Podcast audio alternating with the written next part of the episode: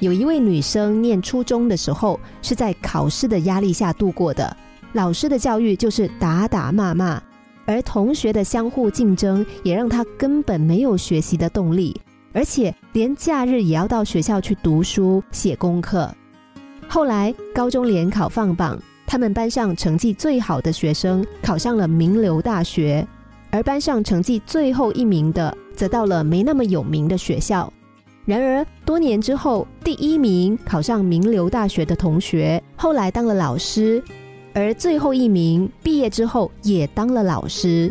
第一名和最后一名的结局都是一样，当老师。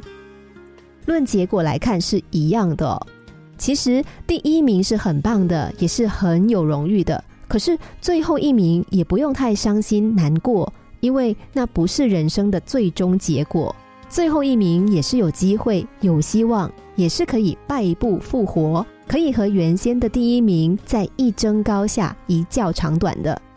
所以在最后一名的时候，不要失望，别沮丧，因为留得青山在，不怕没柴烧。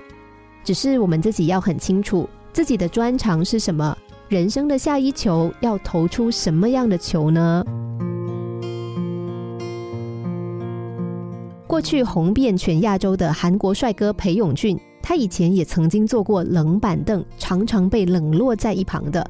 可是，在《情定大饭店》还有《冬季恋歌》播出之后，裴勇俊就红了。而且呢，是红的发紫，变成了超级大天王，红遍全亚洲。真的哦，很多很有实力的演员，从配角配角就变成了主角。只要配角用心，最后都是能变成主角的。最后一名如果能够朝着目标坚毅的前进，最后也可以变成人生的第一名。